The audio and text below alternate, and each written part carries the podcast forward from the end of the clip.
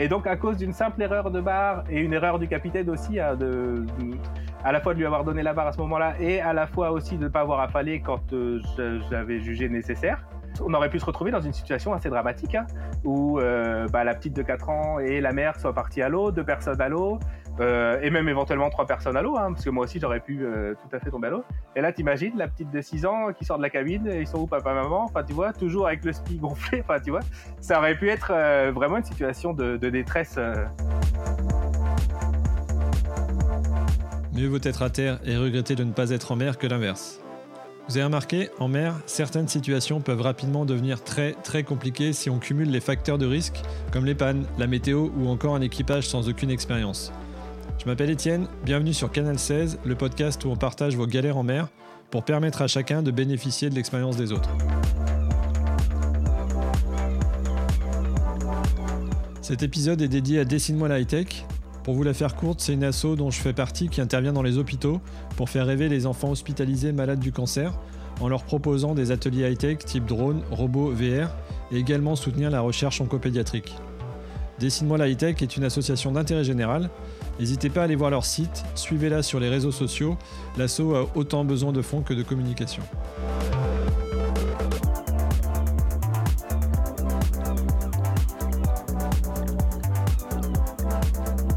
Bonjour à tous, et eh ben vous savez quoi, c'est le 25e épisode, j'ai passé les 20 000 écoutes donc euh, bah, je suis trop content. Allez j'arrête de me la raconter, aujourd'hui nous recevons un plaisancier qui m'a contacté spontanément donc ça c'est cool, ça fait plaisir. N'hésitez pas à faire comme lui si vous avez des retours d'expérience à nous faire.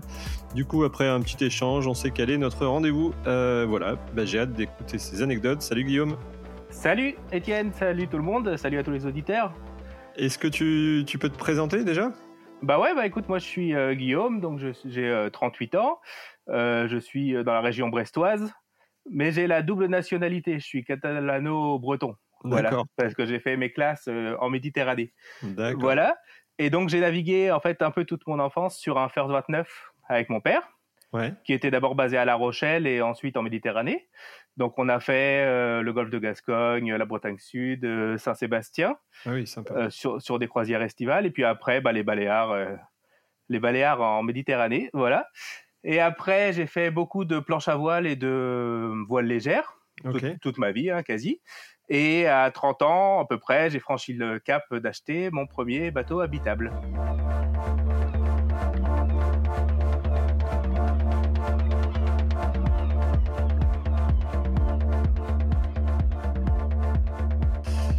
Alors on a déjà entendu euh, parler sur ces podcasts d'histoire autour des annexes. Euh, là, tu as une petite histoire d'annexe. D'un autre côté, on se dit souvent, il faut bien se protéger et mettre euh, des gilets, des gilets de sécurité. Là, tu as une histoire un petit peu particulière autour justement de ces gilets, de ces chavirages d'annexe. Je te laisse le micro. Ouais, bah exact. Alors je vais te raconter tout ça. Bah du coup, ça, ça, date de mon premier bateau que j'ai acheté qui était un Love Love hors d'âge. Ah un bateau des années 70 euh, ah que j'avais payé 800 euros. Et donc, je m'étais acheté une petite annexe qui faisait 1 mètre par 1 mètre 20 en plastique. C'est celle que tout le monde a. Hein. C'est vraiment une barque qui vaut pas grand chose. Et je trouvais idiot de mettre le prix dans une annexe. Donc, très fièrement, j'ai acheté cette petite annexe. Voilà.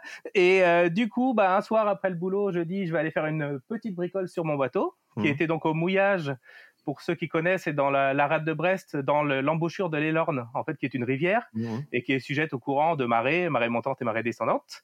Et après, cette rivière s'ouvre sur la rade de Brest et après sur l'océan, quoi. Donc, euh, je pars tranquillement avec, je pars tranquillement avec euh, ma petite annexe. 19 heures après le boulot, moi, c'était au mois d'avril-mai à peu près, donc je pense que hum, voilà, l'autre devait être à bien 11-12 degrés. La nuit allait bientôt tomber, et donc je me dis que c'est une bonne idée d'aller faire ma petite bricole. Et donc je pars, et c'était euh, marée descendante, donc euh, j'avais à peu près 200 mètres à faire contre le courant en ramant. Et donc euh, je rame fièrement, et je pense que j'ai un peu surestimé, enfin sous-estimé la force du courant, et j'ai vraiment eu du mal à rejoindre mon bateau. Et euh, en donc j'avais mon gilet autogonflant et au moment où je rejoins le bateau, euh, juste le fait de me pencher pour attraper l'échelle, euh, et ben l'annexe a pris l'eau par l'arrière et elle a chaviré instantanément avec bah, moi avec. Donc je me suis retrouvé à l'eau et le gilet autogonflant a bien fait son boulot, il s'est autogonflé. et sauf que bah, j'étais dans l'incapacité de nager du coup. Et là j'ai vu mon bateau s'éloigner et moi dans l'eau. Et euh, en fait, le bateau s'éloignait pas du tout. C'est moi qui étais en train de m'éloigner du bateau. Donc tout avait coulé, euh, toutes mes affaires avaient coulé, l'annexe était retournée. Bon bref, c'était c'était un peu la cata. Et je pouvais pas nager. Donc je partais en fait, c'était marée descendante, donc je partais vers le milieu de rade à la nuit tombante et euh, avec le, le, courant donc qui me portait vers l'océan clairement. Et donc bah gros moment de solitude. Et j'ai très vite compris que je pouvais pas nager en fait hein, et que j'arriverais à rien. Donc mon idée, ça a été euh, dans un premier temps d'essayer de rejoindre les bateaux qui étaient au mouillage en aval, euh, qui étaient à peu près sur mon axe de dérive. J'avais un petit peu à nager. Et c'est ce que j'ai euh, bah, réussi à faire. Hein. et là, bah, c'est clair que j'ai réussi à attraper le bout d'amarrage du bateau, euh, le franc-bord et là j'ai fait euh, clairement la traction de ma vie pour me hisser sur le sur le bateau. J'ai eu aucun mal euh, ah ouais ouais ouais. Alors là voilà. Mais là on est plus dans des attitudes qui sont plus du réflexe que du que, des trucs sensés hein, clairement. Et donc je me suis retrouvé bah tout mouillé euh, sur un bateau qui était au mouillage avec toutes mes affaires qui ont coulé euh, à côté. J'ai euh, fait un tour d'horizon voir s'il n'y avait pas un bateau qui était à la pêche, tout ça, voilà. J'ai bon, bah, il y avait personne. Donc bah j'ai ma, fierté là à ce moment-là, elle était clairement au fond de l'eau avec mon annexe. Hein. Donc j'ai appelé au secours comme j'ai pu et j'ai vu quelqu'un en fait arriver avec un kayak qui m'avait vu en fait, il était en train de prendre l'apéro de chez lui et il m'avait vu et donc il est venu me chercher avec son kayak il m'a déposé euh, au bord de l'eau. Enfin, il m'a déposé euh, à terre. Et, et, du coup, euh, bon, bah voilà, c'est, j'ai encore ravalé ma fierté, le peu qui me restait pour aller voir deux jeunes qui étaient là, parce que toutes mes affaires en fait étaient parties à la dérive dans, dans un sac que, que je pensais avoir vu couler, quoi, enfin, que, je, que je pensais qu'il avait coulé, quoi. Donc j'avais plus mes clés de voiture, tout ça, donc il a fallu que j'appelle pour qu'on aille chercher mes clés, mon double des clés, qu'on vienne me chercher tout ça. Bon, là, il se trouve que la nuit était bien tombée. Euh, j'avais froid, j'étais tout mouillé. Euh, et c'est vrai que j'ai pas du tout, du tout pensé à appeler le cross. Ça me serait vraiment pas venu à l'idée. Pour moi, j'étais tombé, euh, voilà, à l'eau bêtement, euh, dans l'embouchure d'une rivière. On était venu me chercher en kayak et fin de l'histoire, quoi. Et donc, en rentrant chez moi, deux, trois heures après, quand même, le temps que tout se fasse, je dis à ma femme, bah, je vais prendre un bain parce que là, j'ai vraiment froid. je commençais vraiment à avoir froid. Et, et je reçois un coup de fil du cross. Enfin, ma femme reçoit un coup de fil du cross. Et en fait, il se trouve qu'ils étaient en train de me rechercher euh, c'était un peu l'effervescence, euh, genre je les entendais discuter là. Et c'est vrai que j'ai pas du tout pensé à appeler le cross quand ça m'est arrivé. Et un plaisancier, en fait, un, deux jeunes qui étaient à la pêche là avaient trouvé mon sac à la dérive qui flottait entre deux eaux. Mmh. Et ils avaient fait un petit tour, ils avaient retrouvé un aviron aussi euh, qui flottait. Et donc ils avaient appelé le cross et, et, donc comme il y avait mes papiers, tout ça, ils, ils, avaient réussi à retrouver ma femme, tout ça pour la pour la prévenir et ils me recherchaient quoi clairement. Je pense qu'ils avaient mis un mail des relais donc, bah, je me suis excusé platement euh, de pas les avoir contactés plus tôt. Et voilà. Et puis, euh, l'histoire s'est terminée comme ça. Bah, ça se termine bien. Et euh, c'est, ouais, c'est un peu comme quand tu es en kite ou n'importe quel instrument de voile légère et que tu perds ta voile. Il faut aussi prévenir en disant que je suis safe, j'avais une voile orange que j'ai perdue en baie de la boule. ouais, ouais, exactement, c'est, c'est clair. Mmh. Et c'est clair que ça ne me serait pas venu à l'idée. Mmh. sur le principe, quoi. Enfin, sur, sur, sur le moment, c'est, c'est vraiment ce qui. Ça m'est pas venu à l'idée. Et sur ton, sur ton, gilet, là, tu, tu, as. Parce que du coup, il s'est gonflé tout seul, c'est parfait. Euh, tu, tu, as repris le même type de gilet par la suite? Ouais, bien sûr, bien sûr. Alors, alors justement, pour l'annexe, justement, moi, j'ai pris après.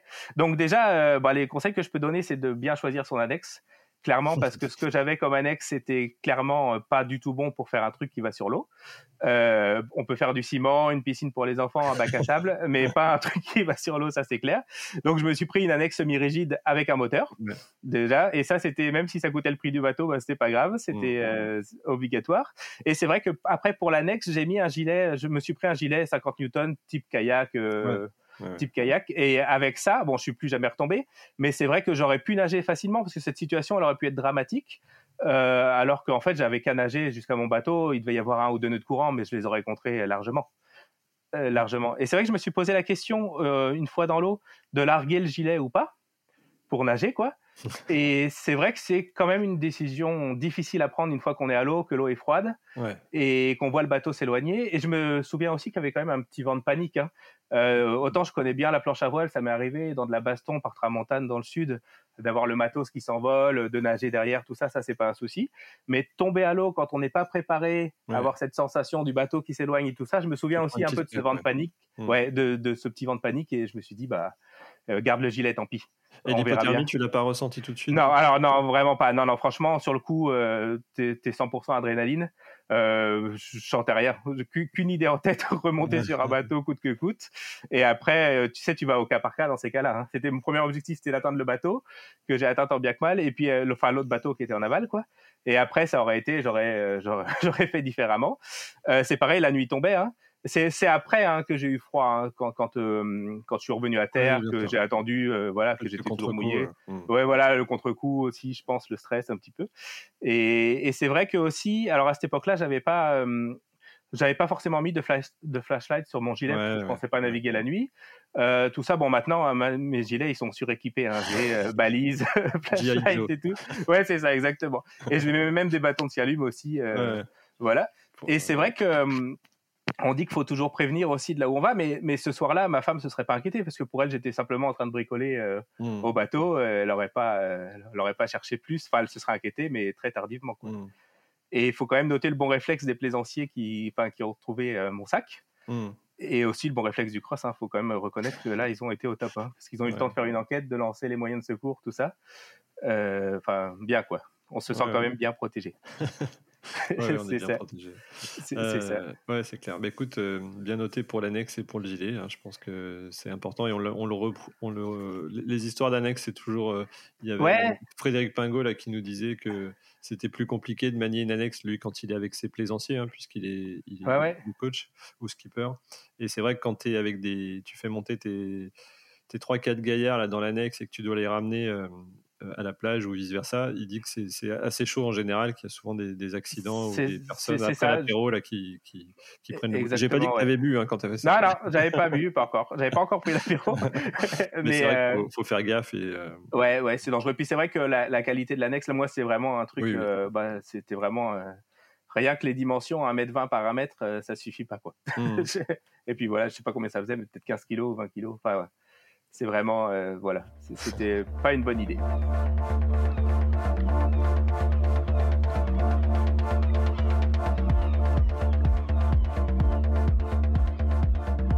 On enchaîne sur une, euh, sur un, pas dire un classique, mais sur une, une voie d'eau sur euh, au port. Je vais te laisser, je vais te laisser, je vais te laisser décrire, décrire le retour d'expérience. C'est ça en, fait, des fois, il faut pas aller bien loin parce que moi, en fait, j'ai euh, sur le bateau avec lequel je navigue actuellement, là, un First 26, que je venais d'acheter. Du coup, euh, lors de la visite, j'ai vu que les, les passecoques étaient un peu rôtis et qu'il y avait une vanne qui était un peu douteuse. Mm. Bon, pour moi, il n'y a rien de rédhibitoire parce que de toute façon, quand j'achète un bateau, je prévois de changer. Euh, C'était sur quel, type de bateau là, toujours sur C'était sur le mien, sur, sur le First 26 là que j'ai vu. First 26, Voilà. Et, et du coup, comment dire Et donc, j'avais prévu de le changer quoi qu'il arrive. Donc, je me suis dit, celle elle est douteuse, mais bon, rien de rédhibitoire. On verra après. Et puis, alors, c'est vrai que hum, du coup, donc, euh, je, fais, je conclus la vente et j'avais négocié avec le, proprio euh, de pouvoir bricoler le bateau parce que j'avais le convoyage mmh. à faire. Euh, et on avait prévu une mise au sec en fait pour faire l'antifouling. Et donc moi j'avais prévu de bricoler le bateau pour installer un pilote, refaire l'électricité et tout ça sur deux jours avant la mise au sec et avant de conclure définitivement la vente quoi. Et alors ça c'était un peu drôle parce que du coup il m'appelle entre midi et deux en me disant en, me disant bah, je vais passer au bateau. Euh, en, me disant je vais passer au bateau te voir et je lui dis écoute euh, euh, la vanne vraiment quand, quand, on mettra le bateau au sec faudra la changer parce qu'elle est vraiment HS et là il me dit oh non je pense pas et tout et il descend il la manipule et là elle pète ah. et donc bah, il y a de l'eau qui rentre dans le bateau et ça va très vite euh, moi, sur, sur mes, c'était dans les WC, là, parce que c'était la, la, vanne des toilettes. Et euh, j'ai un petit rebord là au niveau de la porte, et ça, ça a très vite débordé. Donc après, j'ai très vite eu 10 cm d'eau euh, dans le bateau, quoi. Euh, donc on est. Alors là, tu as le réflexe de mettre ta main, tu sais, ça sert strictement à rien. Hein, ça, ça, ça, ça, sert pas à protéger des voies d'eau, mais tu mets ta main quand même, ça rentre quand même. Et là, donc, on pouvait même pas mettre de pinoche par l'intérieur parce que parce que euh, en fait c'était au niveau de l'écrou que ça avait cassé donc euh, ça rentrait mais c'était pas vraiment le passecoque ni la ni la vanne en entier c'était que l'écrou la galère quoi. Ouais, voilà et donc on a plongé pour mettre une pinoche voilà par l'intérieur et après pompe de cale. Donc ça, c'était entre midi et deux. Donc pas de grutage, impossibilité de joindre le port, tout ça. La pinoche, il se trouve que ça a bien fonctionné, hein, ça a réussi à étaler la voie d'eau. Donc l'occasion de tester la pompe de cale qui fonctionnait pas, la pompe de cale principale, puisque en fait, dans les pompes de cale, il y a un petit clapet, mmh. et celui-là était tout sec. Mmh, et donc, mmh. euh, bah, du coup, ça, c'est une pièce d'usure hein, sur une pompe de cale, faut le savoir aussi. Et donc, elle fonctionnait pas. Heureusement, sur mon bateau, il y en avait une deuxième. Donc, on a réussi à étaler la voie d'eau comme ça, et puis après faire un faire un grutage euh, un peu en urgence pour sortir le bateau.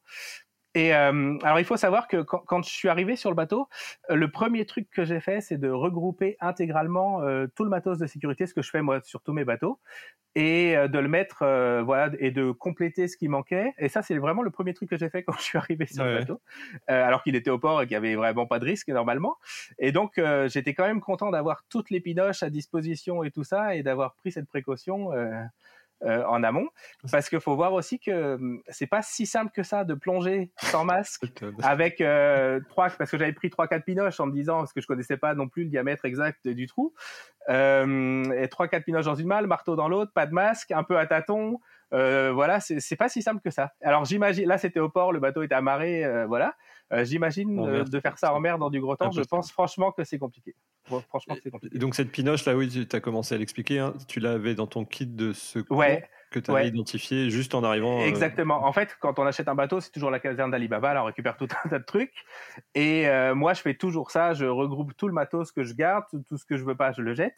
Et mon matos de sécurité dans mes bateaux, il est toujours au milieu du carré dans une espèce de valise hmm. avec tout ce qu'il y a dedans. Alors, c'est pas très joli, mais au moins, je sais que tout est accessible. Euh, c'est marqué en gros rouge sécurité dessus. Il n'est pas au fond d'un coffre sous des voûtes et tout ça. C'est vraiment le truc. Et tu le complètes aussi avec des choses qui. ouais, bien sûr, je le complète avec bah, tout ce qui est tout ce qui n'est pas forcément obligatoire, mais euh, j'ai aussi par exemple un kit de voie d'eau euh, avec euh, j'ai toujours un, tube de Sika neuf par exemple, du contre, des morceaux de contreplaqué que je pourrais éventuellement mettre sur une fissure ou quoi en mettant du Sika. Toujours neuf parce que bah, forcément ça sèche. Mmh. Donc quand on en a besoin, c'est toujours le truc va être complètement sec, tout ça. Enfin, voilà. Après, c'est pareil, hein, j'ai des VHF. Je suis bien au niveau sécurité, moi, je suis bien. Je suis bien. Je suis bien calé. C'est vrai que c'est un truc qui, hum, en fait, comme je fais de la plaisance pour le plaisir, Mmh. J'ai vraiment pas envie d'être parasité par des mmh. entre guillemets des angoisses sur la sécurité. quoi. Et je me dis, je sais que j'ai tout, je sais où tout se trouve, et s'il y a le moins de soucis, ça plus la préparation du bateau qui est quand même assez, assez béton chez moi, euh, voilà, je sais que voilà, je suis serein en gros. Voilà, ça veut pas dire que rien ne peut arriver, mais au moins tout, tout est, enfin le plus de choses possible est prévu quoi. Ouais, en termes de risque, si tu franchis euh, un seuil euh, assez désagréable, tu as toujours les sécu. Euh, j'ai faut, as ce qu'il faut pour voilà. endiguer le problème. Quoi j'ai ce qu'il faut. Et ces expériences-là sont finalement des bonnes expériences mmh. parce que bah, je sais ce que c'est que euh, d'avoir une boîte d'eau à bord et à peu près, enfin à peu près comment la gérer. Euh, voilà, je sais ce qu'on a fait, je sais ce qui a marché, ce qui n'a pas marché. Euh, voilà, c'est quand même mine de rien une bonne expérience malgré que sur le coup c'est, je suis quand même content d'avoir vécu ça parce que je, oui? Vas-y, vas-y, vas-y. Parce que du coup c'est au port euh, bateau à marée, c'est simple, mais la même chose tout seul euh, au milieu de l'eau pendant mon convoyage, je sais pas comment j'aurais fait. J'aurais sûrement fait beaucoup moins bien. et peut-être que le bateau aurait coulé, ça, sans mentir. Donc euh, voilà. Et, ça, très important. Ouais. Les, pompes de cale, les pompes de cale, des, c'est des pompes de cale auto que tu avais sur ce bateau oh, Non, non, non. Alors là, c'était deux. Il y a, il y a de base deux pompes de cale manuelles. une grande qui est, euh, je pense que ça c'est d'origine sur le bateau. C'est une grande avec un, un tuyau de gros calibre qui débite beaucoup. Mmh. Et il a été, il avait été rajouté une euh, au niveau de la cale moteur manuelle aussi. D'accord. Et donc j'ai deux, deux pompes de cale manuelle et j'ai euh, rajouté moi une, une automatique. Mais c'est vrai que je fais moins confiance aux automatiques parce que souvent, aux électricité, ça fait pas bon ménage et ça arrive quand même fréquemment que tu aies une voie d'eau et que tu te retrouves euh, sans électricité aussi. Il suffit que ça ait touché un peu la batterie selon l'endroit où c'est placé. Et c'est vrai que sur nos bateaux de plaisance, c'est pas tout n'est pas fait dans des coches, dans des coques étanches et tout, comme ça peut être fait sur les bateaux de course. Et donc euh, tu peux avoir une voie d'eau qui peut être aussi sans électricité quoi. la, batterie est rarement dans un équipé en hauteur en plus. Ouais, c'est ça exactement. Elle est souvent à peu près au niveau de l'eau et selon la voie d'eau en général, enfin tu vois, ça loupe pas. Hein. donc euh, donc c'est vrai que j'ai les pompes de cale manuel, ça marche aussi très très bien. Maintenant, les, enfin voilà les deux, c'est l'idéal. Donc là, si on récapitule, c'est des pompes de cale euh, manuelles ou auto-actives, enfin fonctionnelles, on va dire. Ouais, c'est ça. Et puis euh, un kit de sécurité à jour avec des pinoches. Euh, ouais, avec tout, tout ce qu'il faut, ouais, les pinoches. Et, c'est vrai que bah, ce jour-là, ça a quand même bien sauvé le bateau. Parce que ça arrive toujours là, tu vois, c'est au port, mais entre midi et deux, tu es là, t'as que, tu n'as pas, pas d'issue, quoi. Tu, tu sais pas quoi faire. Et donc là, c'est important ce que tu disais. Moi, ça m'est jamais arrivé. Une voie d'eau, même si c'est un trou euh, apparent que tu, sembles pouvoir boucher, si, si c'est pas un trou euh, masqué ou ce genre de choses, avec la pression, tu peux, tu peux pas le boucher à la main, c'est ça? Non, non, non, bah oui. Toi, ton réflexe, c'est de mettre la main pour, euh, pour il y a, empêcher. Il y a trop, de, il y a trop de jus, tu peux, peux rien faire, tu peux rien rentrer dedans. Ouais, franchement, tout, tout rentre.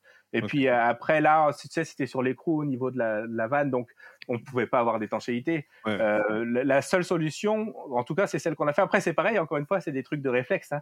Dans ces cas-là, tu, tu réfléchis pas trop. Euh, j'ai pris l'épinoche, j'ai plongé. Je, ne sais pas si on aurait peut-être pu faire différemment. Mais ceci étant dit, ça. Alors, ouais, petit truc aussi, ça, ça a fonctionné, mais pas tout de suite. Euh, il y avait toujours un tout petit peu d'eau qui rentrait, beaucoup moins. Et en fait, je pense qu'il a fallu le temps que la pinoche se gorge d'eau avant qu'elle soit bien efficace. D'accord. Voilà. Et ça, c'est un truc aussi que moi, je pensais que ça allait arrêter de Pas tout redémonter, quoi. Faut pas tout redémonter. Ouais, non, faut pas se ressauter, tout redémonter, parce que finalement, ça marche. En tout cas, ça a largement contribué à étaler. Donc, ce que, ce que moi je retire de ça, c'est que déjà, les pinoches, bah, ça fonctionne très bien. Euh, en plus, c'est vraiment l'équipement de sécurité, je pense, le moins cher qui soit, et ça peut sauver un bateau. Donc, ça, faut vraiment pas s'en passer.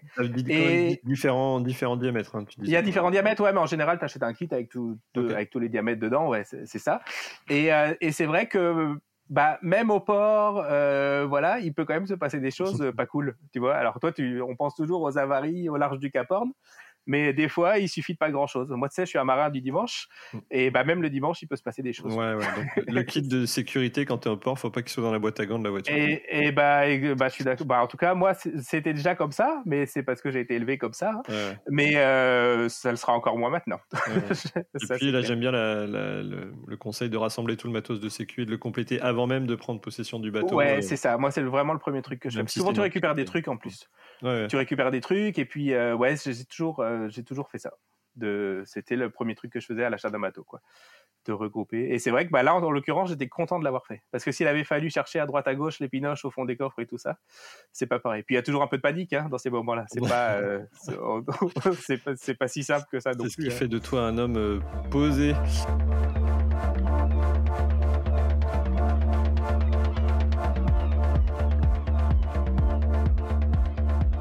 Le sacro-saint du, plaisancier euh, tu as emmené tes filles euh, de 4 et 6 ans pour leur première croisière familiale. et là, et là, le drame.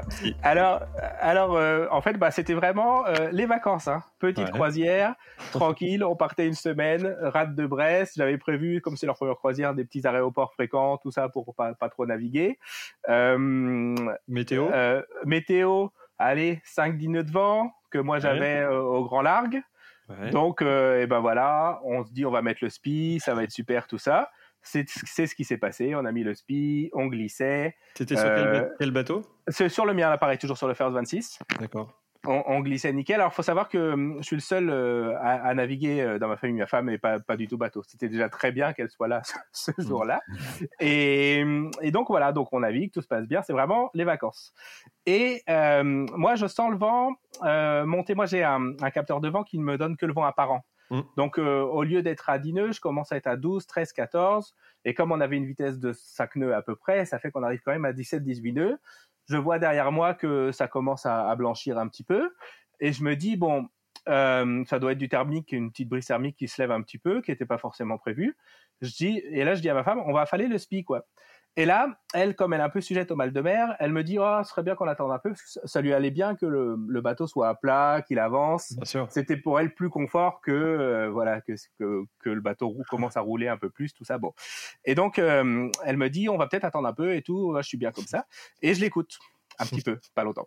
Et après, je vois que là, le vent est vraiment trop monté et que ça devient pas safe parce que j'avais ma, ma, petite de 4 ans qui était euh, donc sur le pont pas attachée et ma grande qui était dans la cabine euh, dans la cabine en train de jouer quoi ma grande de 6 ans donc elle est pas si grande que ça non plus mmh. et, euh, et donc je lui dis bah écoute là c'est bon on va affaler maintenant terminé et, et je lui donne la barre sans trop lui dire enfin je lui dis tu maintiens la barre comme ça et, et moi j'affale quoi Et il se trouve qu'en fait, elle a eu un peu un mauvais réflexe, elle a senti la barre se durcir, et en fait, elle s'est mise à lofer le bateau. Donc, on s'est retrouvé auprès euh, sous spi avec une vingtaine de nœuds de vent maintenant euh, apparents, euh, facile. Et donc, on a fait un départ au tas des familles, clairement. Hein, le, celui à l'ancienne. Alors, c'est pas, c'est pas, c'est pas grand chose en soi. Un départ au tas, tous les, tous les régatiers le font régulièrement. Euh, mais c'est déjà quand même quelque chose d'impressionnant. Je sais pas si toi tu as déjà fait, mais euh, là, tu as vraiment, euh, c'est pas le liston qui est dans l'eau. Hein. C'est pas le même départ au loft que quand on est sous Génois, où le mm. bateau va se coucher, se mettre face au vent et se relever. ça, c'est pas très grave. Là, un départ au, au sous spi, c'est vraiment les filières qui sont mouillées, la baume, la voile, la grand voile qui prend l'eau, et le bateau continue d'avancer, quoi. Et donc là, littéralement, le premier réflexe, bah, c'est de regarder où, se trouvent ma fille et ma femme, parce que je savais pas s'ils étaient sur le bateau ou pas. Et ils étaient littéralement au-dessus de moi. Moi, j'étais sous le vent. En fait, personne n'était sous le vent à la base, puisqu'on était voir arrière. Mais je me suis retrouvé sous le vent et ils étaient littéralement au-dessus de moi. Et j'ai vu qu'elle avait eu le réflexe, elle a lâché la barre, mais elle a eu le réflexe de bien serrer fortement ma fille, quoi. Donc c'était nickel. Et moi, bah du coup là, je me suis jeté sur le bras. Alors on dit qu'il faut plutôt euh, se jeter sur les coudes dans un premier temps, mais moi c'est pareil, hein, c'était de l'ordre du réflexe. Hein. Et comme j'ai l'habitude d'affaler mon spi comme ça, c'est-à-dire euh, moi je reste dans la descente et je largue le bras et la drisse et je récupère toute la bordure et je le mets directement dans son sac, directement de la descente. Et donc là c'est ce que j'ai fait, j'ai largué le bras et la drisse en même temps. Et j'ai euh, récupéré tout le spi, la plupart du spi sur le bateau. C'est vrai qu'il est pas très grand non plus mon spi, hein. il doit faire 55 mètres carrés, donc c'est pas non plus mmh. très grand. C'est très grand quand c'est sur le pont d'un bateau en train d'affaler, mais c'est pas si grand que ça. Et donc il a un, il a un peu fini au chalut, tenu par l'écoute, mais pas grand chose. Je l'ai remis facilement. je l'ai remis facilement sur le bateau.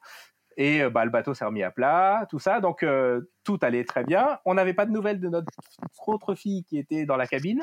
Euh, voilà, donc on s'est dit merde, j'espère qu'elle n'est pas oxy. Euh, voilà. Et euh, en fait, bah non, elle avait trouvé ça très rigolo. elle est sortie en rigolant. Qu'est-ce qui s'est passé? C'était génial. Quand est-ce qu'on recommence quoi? Voilà. ma femme beaucoup moins et ma petite. Elle m'a quitté depuis. non, non, elle m'a pas quitté, mais elle m'a dit ça, on refera plus quoi. Voilà. Et enfin, on refera plus de spi quoi. Et donc voilà. Et cette situation, moi, il n'y a rien de grave en soi, mais c'est vrai que je la trouve euh, intéressante parce qu'on était vraiment en mode euh, tranquille. Euh, voilà, 5-10 nœuds de vent, la mer toute plate, c'était en rade de Brest, donc il n'y avait même pas de mer du tout. Enfin, c'était vraiment, il devait faire 25 degrés, enfin, c'était vraiment nickel. Mmh. tout le monde avait son gilet, parce que bon, moi sur mon bateau, tout le monde a le gilet systématiquement. Hein. donc ça, c'était bien, mais les enfants pas attachés, tout ça, parce qu'on n'était vraiment pas dans, enfin, entre, en tout cas, ça ne, serait pas venu à l'idée non plus, quoi. Et c'est vrai qu'on est passé euh, quasiment instantanément, euh, juste à cause d'une erreur de barre qui n'était pas due au barreur, qui était de ma faute, parce que j'aurais dû la prévenir et lui mmh. dire quoi faire. Là, je lui ai juste donné la barre en lui disant, bah, bah tiens, euh, tu, tu gardes comme ça le temps que j'affale, mais je lui ai pas dit attention, méfie-toi, si jamais il faudra que tu tailles à droite, à gauche, si jamais, tu vois, j'ai pas du tout fait ce travail-là parce que pour moi ça me paraissait évident, mais pas pour elle et c'est pas de sa faute puisqu'elle elle, bah, elle connaît pas. Donc voilà. et donc à cause d'une simple erreur de barre et une erreur du capitaine aussi hein, de à la fois de lui avoir donné la barre à ce moment-là et à la fois aussi de ne pas avoir affalé quand euh, j'avais jugé nécessaire j'aurais dû dire euh, bah voilà non c'est bon on affale tout de suite et point on laisse pas le voir monter encore. Et, euh, et on, on, aurait pu se retrouver dans une situation assez dramatique hein, où bah, la petite de 4 ans et la mère soient parties à l'eau deux personnes à l'eau euh, et même éventuellement trois personnes à l'eau, hein, parce que moi aussi j'aurais pu euh, tout à mmh. fait tomber à l'eau. Et là, t'imagines la petite de 6 ans qui sort de la cabine, ils sont où papa, maman? Enfin, tu vois, toujours avec le spi gonflé. Enfin, tu vois, ça aurait pu être euh, vraiment une situation de, de détresse, de détresse importante hein, quand, quand on réfléchit. Alors que et ça, tout ça s'est passé en 5 minutes, quoi. Ah et c'est vrai que ça m'a fait réfléchir sur sur pas mal de points, quoi, parce que euh, bah déjà, je pense qu'il faut s'écouter euh, quand on est capitaine d'un bateau, même euh, si petit qu'il soit et même sans avoir une grande expérience comme, comme, moi. Enfin, j'ai pas une grande expérience du, du, bateau, mais euh, il faut s'écouter, c'est-à-dire si là euh, on atteint nos limites, et ben ça pour Nafal, et il faut pas voilà se laisser griser par ah c'est cool, c'est les vacances, il fait beau, euh, parce que ça peut être risqué, mm. ou, ou se laisser griser par un équipage compétent qui va dire allez non on tire, on tire, on tire par exemple, ça peut être aussi l'effet inverse quoi. Et, et pareil, bah, les enfants attachés sous spi, quand même, le départ au tas sous spi c'est quand même quelque chose d'assez fréquent. Et bah, je crois que la prochaine fois, les enfants seront attachés parce que moi, je les attache systématiquement quand, ça bastonne. Hmm. Euh, par exemple, dans la même croisière, on a pris après 20 euh, nœuds de vent auprès avec une mer autour du cap de la Chèvre là d'un mètre cinquante, deux mètres. et ben ils étaient dans le cockpit, attachés. ils étaient assis par terre dans le cockpit et tout se passait très bien. Ils étaient très contents. On prenait des embruns, ça les faisait rire. Mais c'est vrai que sous spi à 5 nœuds, j'y aurais pas pensé instantanément. et puis, bah, tu vois, ça aurait pu, la situation aurait pu quand même être assez grave. Voilà. Et, euh, et c'est pareil, du coup, euh, bah, bien ranger sa cabine en nav aussi. Parce que, tu vois, ma fille, euh, moi, c'est pareil, tout est bien rangé, tout est calé. Et si j'avais laissé traîner, ne serait-ce que des outils, des machins, on n'en sait rien, tu vois, elle aurait pu s'emplafonner dans, dans, un coin. Enfin, voilà, ça, ça, aurait pu mmh. être dramatique pour elle aussi. Et, euh, et, pareil, bah, bien informer aussi son équipage, surtout s'il n'est pas, s'il est pas bien, bien averti, quoi, euh, bah de, de, la manœuvre, des risques de la manœuvre, de, de ce qu'il faut faire et ne pas faire. Euh, et pareil, un, un, bon briefing sécurité aussi à tous les équipiers, même de, de, de tout âge, quoi. C'est-à-dire que ça m'a fait réfléchir. Je me suis dit vraiment, si on était tous tombés à l'eau et qu'il restait que ma fille de 6 ans, bah, je lui ai dit, je lui ai montré du coup le, le bouton distress de la VHF. D'accord. Je lui ai dit, euh, voilà, s'il se passe ça, bah, t'appuies là pendant longtemps et avec ses 6 ans, elle pourra faire ça et tout le monde pourra être secouru. Mais mine de rien, et, bah, il faut aussi informer euh, son équipage. Et euh, dernière chose aussi pour le SPI, c'est vrai que moi j'ai l'habitude de ne pas faire de nœud en 8 sur les, hum, sur les écoutes et sur les, l'adresse. Mmh. Ça fait un peu débat, il y en a qui, disent qu'il faut en faire, pas en faire. Ce jour-là, moi j'étais très content d'avoir mes écoutes claires et, pas de en 8 parce que là, le SPI a été largué, en, enfin a été affalé. Il fallait, le, couteau, il fallait le couteau. Ouais, le couteau, c'est ça. Là, tout a filé euh, clairement, tout était bien rangé pour euh, filer euh, sans problème. Et c'est vrai que bah voilà, je suis pas prêt de faire un nœud en 8 non plus sur, sur, sur, une écoute de SPI. Alan, au premier épisode, là, il nous disait, euh, donc lui pareil, il avait une petite, et, et lui sur les, sur les manœuvres, il, mettait ses enfants systématiquement à l'intérieur, il prenait aucun risque. Ouais, ouais, c'est ça. Mais c'est... Après, c'est une autre, c'est notre, c'est une autre approche. C'est clairement, c'est ce qu'il faut faire. C'est vrai qu'en navigation, par contre, euh, il y en a qui ont qui veulent prendre l'air et c'est très bien et pour le mal de mer et plein d'autres choses. Donc c'est aussi important d'accrocher euh, d'accrocher les enfants. Je repensais à la descente. On a eu Pierrick aussi euh, le Touzé là qui nous expliquait qu'il hum, avait coulé un, First 18 en, en baie de Cherbourg. Mmh, et donc, pareil un, petit peu petit souci. Euh, le bateau n'avait plus son, son, coefficient de redressement à cause de la quille et il a, il, a, vite rempli. toi la, la, porte de la descente était comment là? La porte de la descente elle était ouverte. Voilà, ça aussi, il faut faire. Ça peut être. Ceci dit, ton bateau doit être un peu plus haut qu'un First 18. Mais, euh, euh, ouais, ouais, ouais, mais bon, c'est pas non plus un mais ça peut vite, hein. ça peut vite se barrer en sucette si tu n'arrives euh, pas. Ouais, ouais, c'est clair. Et c'est vrai que. Hum, bah, c'est vrai que par exemple, toi, moi, quand j'étais petit, que je naviguais avec mon père, euh, c'était clair qu'on était euh, quand ça bastonnait, on était à l'intérieur et si on avait interdiction de pointer le nez dehors, c'était on avait interdiction de pointer le nez dehors. tu vois, il n'y avait pas d'histoire. Mais c'est vrai que là, en l'occurrence, euh, mais tu sais, elles auraient été à l'intérieur en train de jouer, elles auraient peut-être pris un vol sur un coin ou de la cuisine ou quoi. Je sais pas si ça aurait été mieux ce jour-là. Oui, oui, complètement. Tu, tu vois, j'en sais rien. Mais en tout cas, on n'avait pas prévu de, de, partir au tas comme ça. Et en ah fait, tu, non, c'est ça, mais tu prévois jamais ces trucs-là.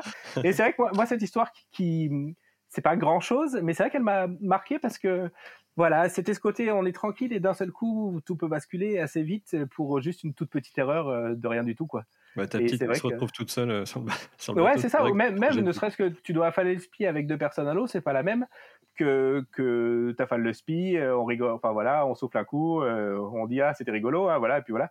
Tu vois, c'est pas la même chose que de devoir hmm. récupérer deux personnes à l'eau, tu hmm. vois, enfin, hmm. pas pareil. voilà.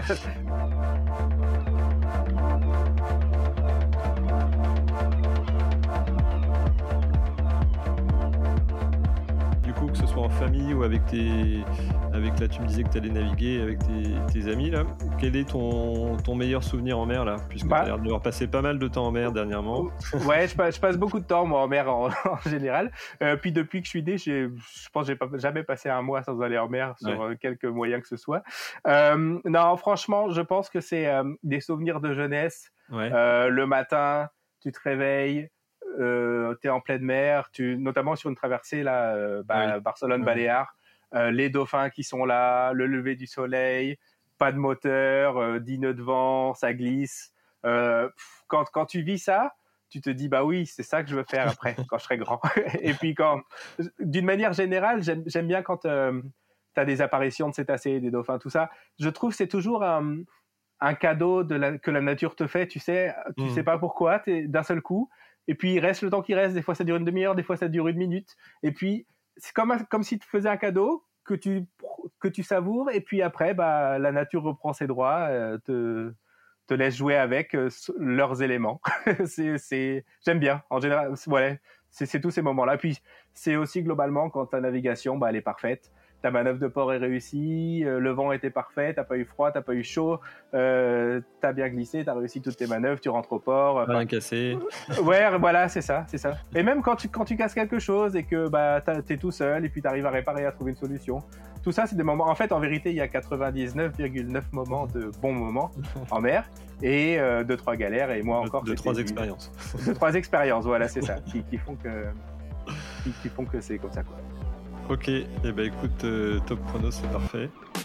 Merci Guillaume pour toutes ces anecdotes. C'est terminé pour aujourd'hui. Euh, c'est à vous. Prenez les téléphones de vos amis, 5 étoiles et un commentaire sur Apple Podcast ou même sur Spotify récemment.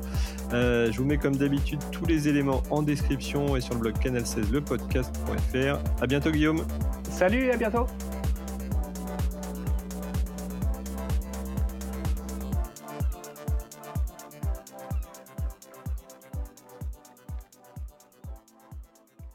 Après, j'ai une autre anecdote. Bon, là, je pense que le podcast est fini, non? Je sais pas comment. On s'enregistre, hein, tu peux y aller. Ouais, ouais. parce que l'anecdote, la pire anecdote que j'ai eue, je te l'ai pas racontée parce que c'est vraiment un souvenir de jeunesse. Mais euh, c'est, on a, j'ai eu un feu sur un bateau, une sorte de vedette là, qui était un ami de mon père.